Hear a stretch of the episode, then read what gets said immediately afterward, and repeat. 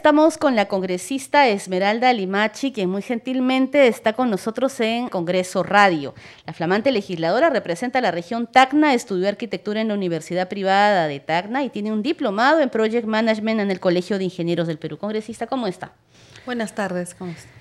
Bien, congresista, nosotros le escuchábamos un poco en este, primero, este primer discurso que usted ha tenido en, el hemiciclo principal tras jurar al cargo. ¿En qué va a incidir sus líneas de trabajo de aquí en adelante en el Congreso de la República? Principalmente tenemos eh, el tema de educación, el tema de educación. Si bien mi profesión es arquitecta, eh, he solicitado para que me integren a la Comisión de Vivienda, sino que como estoy eh, entrando en reemplazo del congresista Fernando Herrera, se me están delegando las mismas comisiones que el profesor tenía. Entonces, si bien tenemos como bandera también el símbolo del lápiz, que, es, el Partido de Perú Libre, lo principal para nosotros sería la educación. Y eso lo tenemos bien claro, ¿no? porque no hay mejor herramienta que, libera a uno, ¿no? El tema de la educación.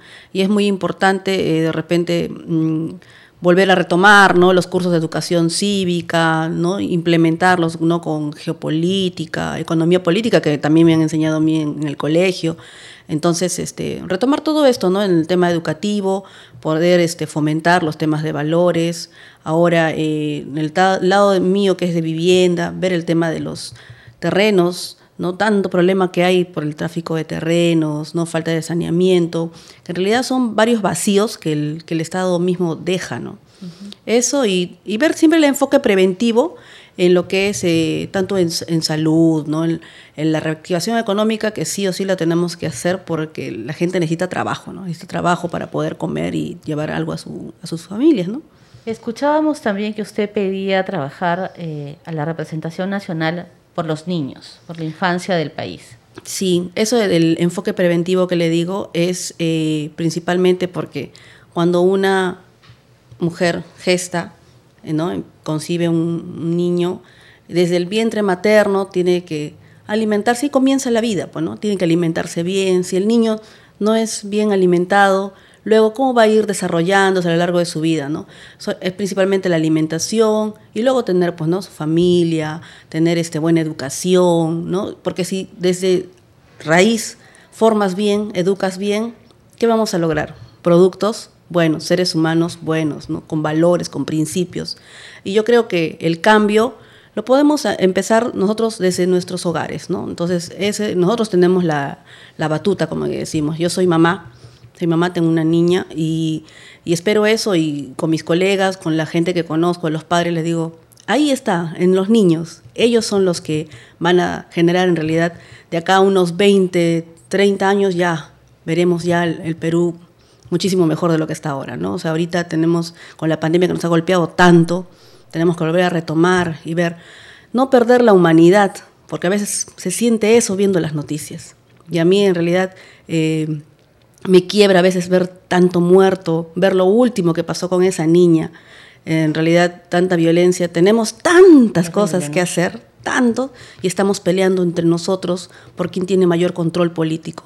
Es, a eso no, no he venido en realidad, ¿no? He venido a, hacer, atender a la gente, la gente que me conoce en Tacna, y no solamente en Tacna, ¿no? También este, en diferentes sitios que he recorrido eh, por diferentes labores, siempre saben que esté trabajando o no esté trabajando de alguna manera, uno puede orientarlos, porque conoce el tema del sector público. Entonces, quienes saben, ya soy totalmente al servicio de las personas. En ese sentido, al llegar acá al Congreso, usted tiene esa posibilidad de tender puentes y de ser la voz de, en este caso, eh, la población de Tacna, a la que usted representa. Así es. Sí, justamente me están llamando de Guanuara, el alcalde están viniendo porque necesitan financiamiento, ¿no? Igual por el tema del agua. En Tacna no, no se tiene, se carece el recurso hídrico. Y entonces están viendo por ese tema de proyectos. Entonces tenemos nosotros que ser canales, ¿no? Ver para que puedan atender a las personas. Y lamentablemente cuando vas a una institución, sea cual sea, ¿no? COFOPRI, SUNAR, cualquier entidad que sea, y va el congresista y dice, ¿por qué no se hizo esto? ¿O por qué no estás atendiendo esto? ¿O qué pasó con este tema? Recién escarban el papel, ¿no? Entiendo que hay bastante carga laboral, pero hay que hacer sus máximos esfuerzos. ¿Qué, más puedo pedir, no?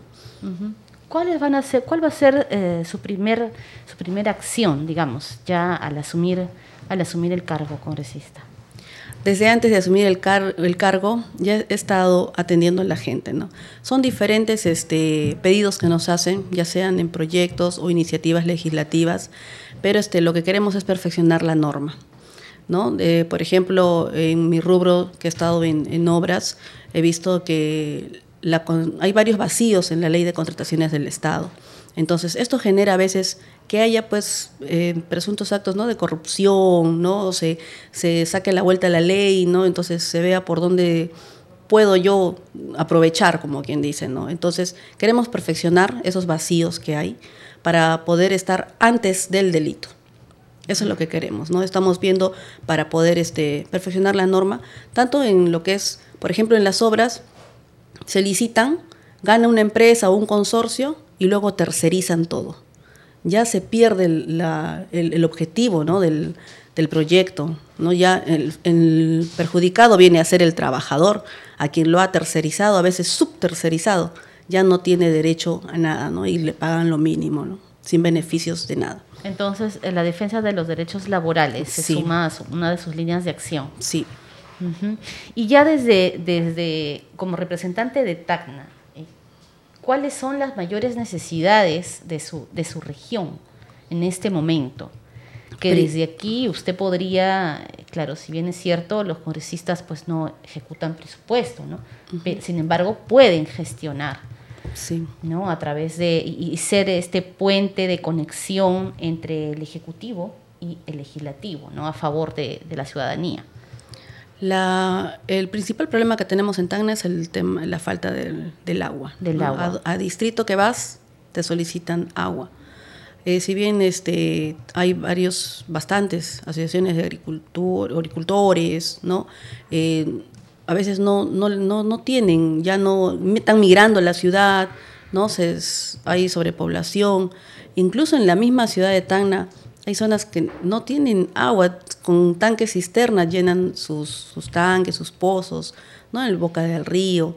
Entonces, eh, no, es, no es suficiente. Mm, se necesita, sí, gestión. Eh, por ejemplo, hemos visto varios proyectos que sí se pueden hacer, ¿no? En cuanto a represas, eh, pero siempre el lado técnico entra a tallar ahí, ¿no? Siempre el lado técnico. Vamos a ver todo ese tema. Aparte de eso, eh, se necesita planificar, señorita. Hay, hay bastante carencia de planificación. Se, se hace de repente muchas cosas o se intenta hacer muchas cosas sin planificar.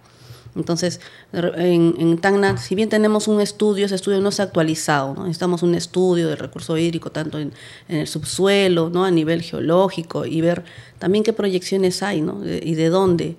Igual a nivel nacional, ¿no? debería planificarse absolutamente todo, porque si no nos planificamos, ¿cómo vamos a, con qué norte caminamos?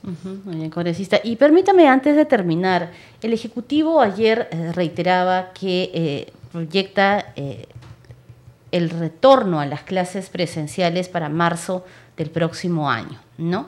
¿Cómo está Tacna? ¿Está preparada? En Tacna fue una de las regiones donde se avanzó la inoculación, ¿no? De, manera bastante rápida, por decirlo de alguna manera. ¿Está preparada Tacna para el regreso a las clases presenciales de los niños? Se ha avanzado bastante en el tema de vacunación, incluso ya se está, se ha pasado el 50% de vacunación, ¿no? Entonces se puede decir que a estas alturas estamos a, medias, ¿no? A medias. Pero se está siguiendo, se está avanzando a buen ritmo. Entonces ya ellos están, ya, ya se está vacunando, ¿no? Desde los 12 años para arriba. Entonces eh, siempre va a haber un porcentaje de personas que no quieren vacunarse, ¿no? Pero este, sí, yo creo que sí, incluso el objetivo era ese, ¿no? Avanzar lo más que se pueda para poder reaperturar las fronteras, porque a nosotros en realidad nos afecta bastante.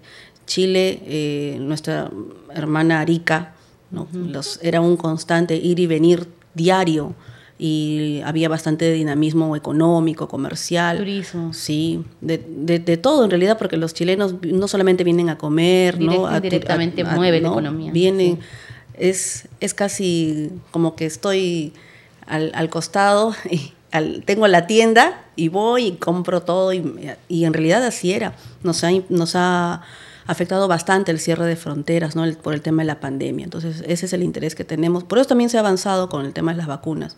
Lo mismo que también con, con Bolivia. O sea, nos interesa porque es, es, nuestra ubicación geopolítica que es tan estratégica y sí o sí estamos en esa, en esa gestión ¿no? también de querer reaperturar. Muy congresista, tenemos entonces más o menos un panorama para que la ciudadanía pueda conocer de más o menos cuál es su plan de trabajo y sus líneas de acción en las que usted va a incidir de aquí en adelante en el Parlamento Nacional. Le agradecemos por haber estado con nosotros hoy en Congreso Radio. Muchas gracias. Gracias, gracias congresista. La congresista Esmeralda Limachi, flamante legisladora que juró hoy al cargo representante de la región Tacna. Éxitos, congresista. Muchas gracias. gracias.